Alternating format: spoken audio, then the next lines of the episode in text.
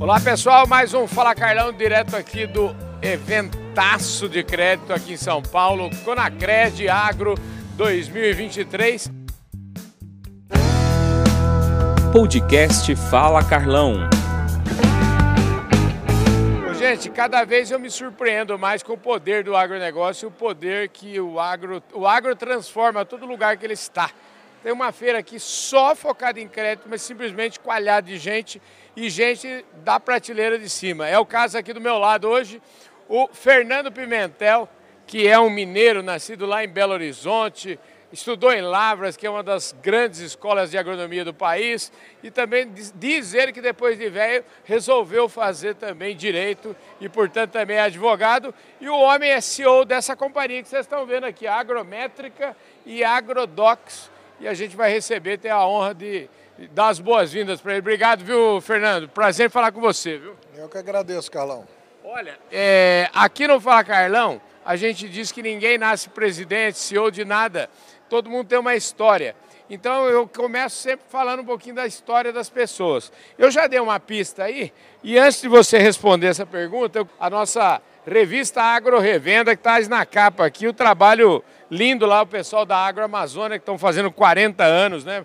Ajudando o agro a ser cada vez mais sustentável. Aqui na capa, o grande Roberto Mota. Ô, Roberto, um abração para você mais um Fala Carlão na prateleira de cima. Esse caboclo aqui diz que é fã do seu trabalho. É isso mesmo, Fernando? A Agroamazônia é uma referência no sistema de distribuição, é uma empresa muito organizada, muito focada no cliente e é fruto do trabalho da, da cultura do Roberto e do time dele. Ele tinha um time de primeira, primeira linha, no topo da prateleira, como você está colocando. e, e é um pessoal que trabalha muito bem. Pois é, você sabe que é engraçado, né? Esse, esse mercado a gente vive se conectando. Júlio, pega a revista aqui, a gente conecta e outro dia tirei uma foto, essa semana mesmo, estava na Fiesp e tinha um cidadão lá, falou, acaba o Roberto na capa, você fala para ele que eu sou o doutor dele, viu? Que é ele, é, aquela é história dele, é da Exalc, então é doutor dele. Então, o Roberto, um abraço para você, a gente está falando demais de você aqui. Escuta, quem é o Fernando Pimentel? Bom, eu, eu, Carlão, comecei a minha carreira como trader, primeiro montando na Cutrale Quintela as primeiras operações de troca do país, em 1988. Não tinha CPR, acabei de contar essa história lá dentro, na plenária.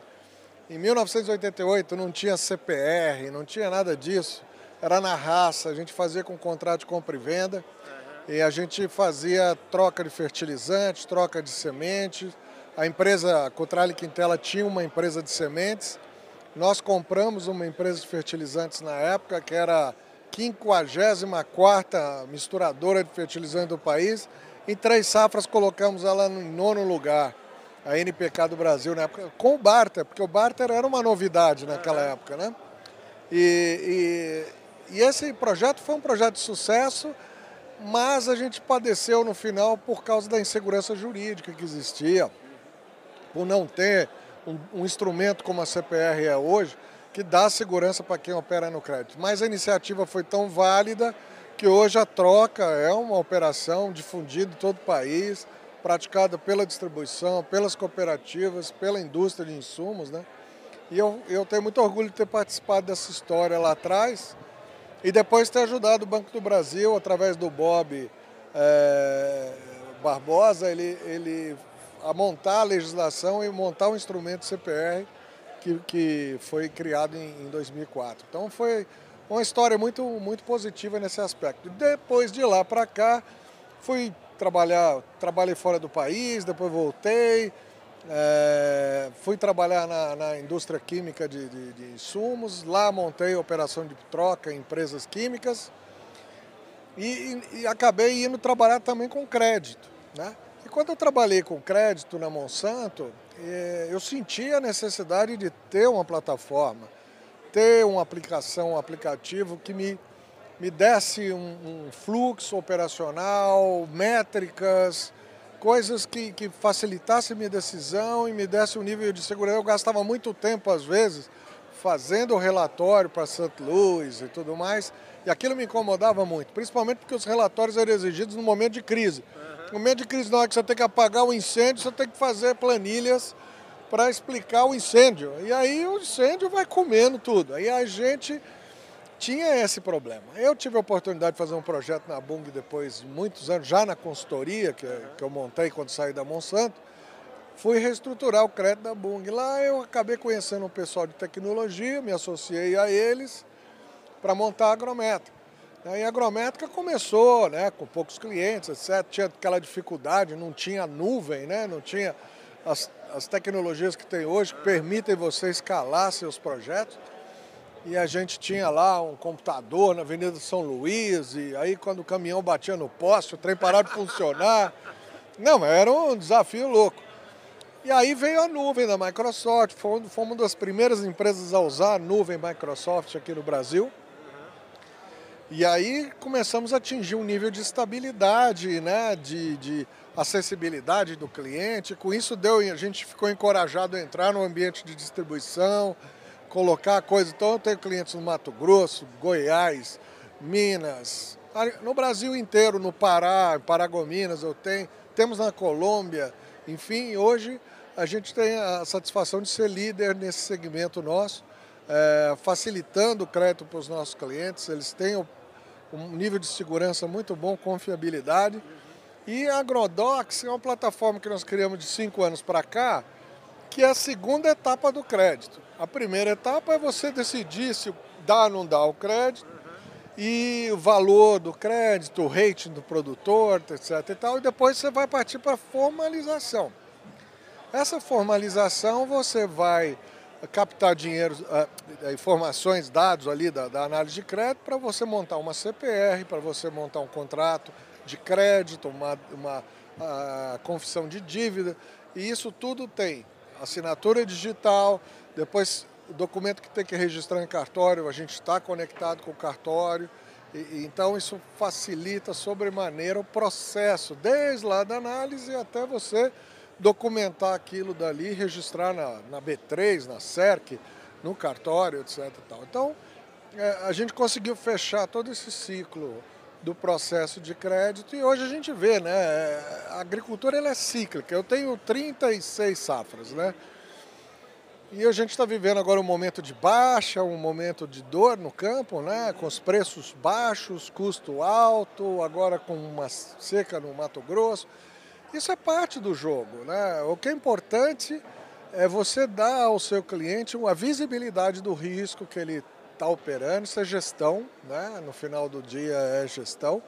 Você dá ao seu cliente a capacidade de enxergar o risco que ele está assumindo e ele toma a decisão. Né? De vai, não vai, vou ser agressivo, não vou, dependendo da margem do produto dele, da localização geográfica, estratégia operacional dele, de vendas e tudo. Então, ter uma ferramenta que te dê o norte, que te dê uma visão sistêmica da tua carteira e, e individualizada do seu cliente, seja produtor rural, seja business to business, porque a Nela também analisa balanço, ela faz todo esse processo de visibilização, visualização do risco é, da outra empresa que você está financiando, então é, é, é, uma ferramenta bem completa, bem consolidada. São, são 12 anos de mercado, então é, é, realmente a gente construiu um negócio bem bacana. Maravilha. O Fernando, só para a gente. Eu, eu, gosto bem de desenhar as coisas, queria entender o seguinte: a agrométrica e, e a agrodox eu, eu, eu, parece assim, é um, é um, um trem, são dois, são dois vagões aí do mesmo trem. Sim. No fim do dia, quem são seus clientes? Como é que é? São os bancos, são os financiadores? Quem, quem são seus clientes? Nós temos muitos distribuidores de insumos, temos indústria de insumos, seja fertilizante, multiplicador de sementes, pessoal de uh, biocidas e tudo mais. É, temos bancos também e tradings também. Então, quer dizer, a gente construiu uma, uma plataforma que ela é parametrizável. Então você consegue incluir nela a sua política de crédito. Então, então você, qualquer financiador da cadeia do agro pode usar a agrométrica dentro de seus parâmetros operacionais. E você é, vende é, assinatura desse processo? Como é que funciona? É, você contrata, tem uma adesão, né? Você contrata a plataforma pelo uso e por número de usuários, né? No Agrodocs tem uma variável que é questão de registro. E, e no Agrométrica agora tem algumas consultas públicas que são pagas e acaba que a gente também tem que compartilhar esse custo. Mas são poucas coisas, são valores baixos, né?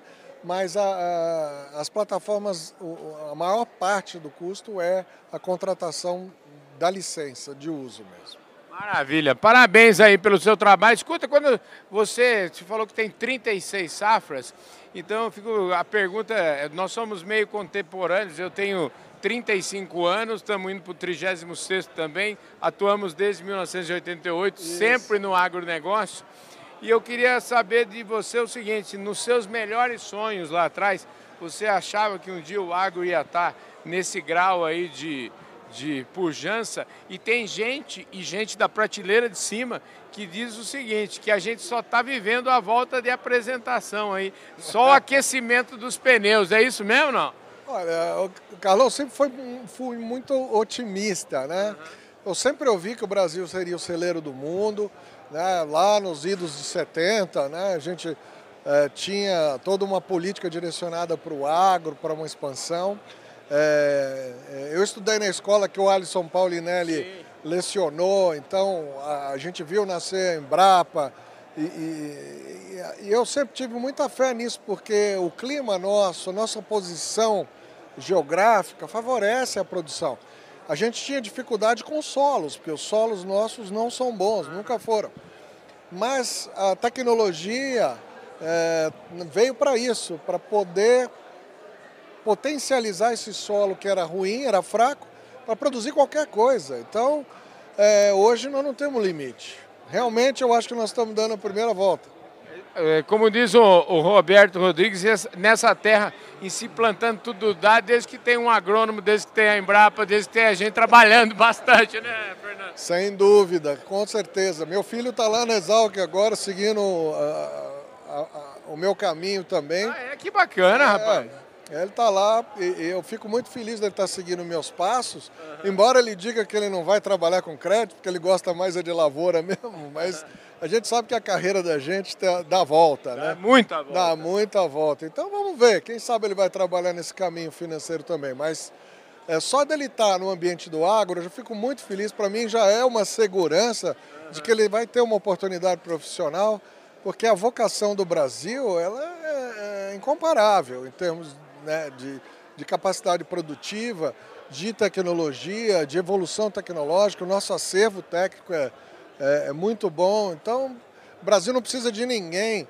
Ah, ah, eu só acho que devia investir mais em produção de fertilizante próprio. Né? Mas, mas o Brasil é, é, é um país com uma capacidade inesgotável de alimentar o planeta. Mas até você falou, Alisson Polinelli, e a gente, nós tivemos o privilégio de fazer duas semanas especiais do Fala Carlão, só com Alisson Polinelli.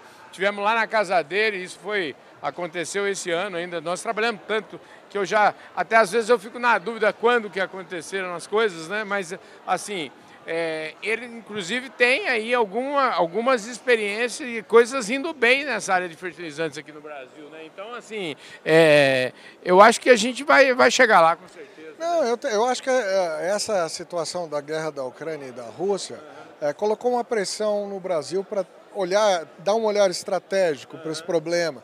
Né? Nós temos essas, esses condicionadores de solo, nós temos é, novas formas de, de fertilizar, então, nós estamos encontrando os nossos caminhos. Leva um pouco de tempo, é lógico que vai levar, mas só de ter começado já é um, um, um bom caminho. Eu acho que a gente é, tem uma perspectiva de solução dessa, dessa dependência no médio e longo prazo. Eu acho que a gente tem capacidade técnica para isso. É, e, e a partir daí, uma vez que você tem os insumos na mão do produtor brasileiro, pronto, está resolvido. Aí o resto a gauchada do Mato Grosso, a turma aí uhum. é, que, que, que abre essas fronteiras, abre essas frentes, eles vão resolver o problema, vão entregar. Com certeza vão. E sem contar que o melhor momento para a gente plantar uma jabuticabeira, né, que demora bastante, é hoje, né? É hoje, sem dúvida. Não adianta a gente ficar pensando, tem que plantar é agora. É, tem que plantar, em algum momento você planta, porque você lá na frente colhe. Com certeza. Fernando, obrigado pela sua gentileza de falar com a gente. Foi uma conversa muito boa e eu espero é, voltar a falar com você mais vezes. Como é que chama o seu filho lá? Meu filho, o, o, apelido dele é Tabasco. Ó. Tabasco? É, porque é. eu sou o Pimentel, ele ficou Tabasco. Maravilha. Então, mandando um abraço pro Tabasco aí. Bom, ele tá em que ano lá? Como é que ele tá? Ah, tá no segundo, terminando o segundo ano. Maravilha. Show de bola. É isso aí, gente. Esse é o agronegócio brasileiro. Obrigado, Fernando. Obrigado, obrigado, Carlão. Um abraço. É isso aí. Valeu, gente. Um forte abraço e a gente se vê no nosso próximo programa.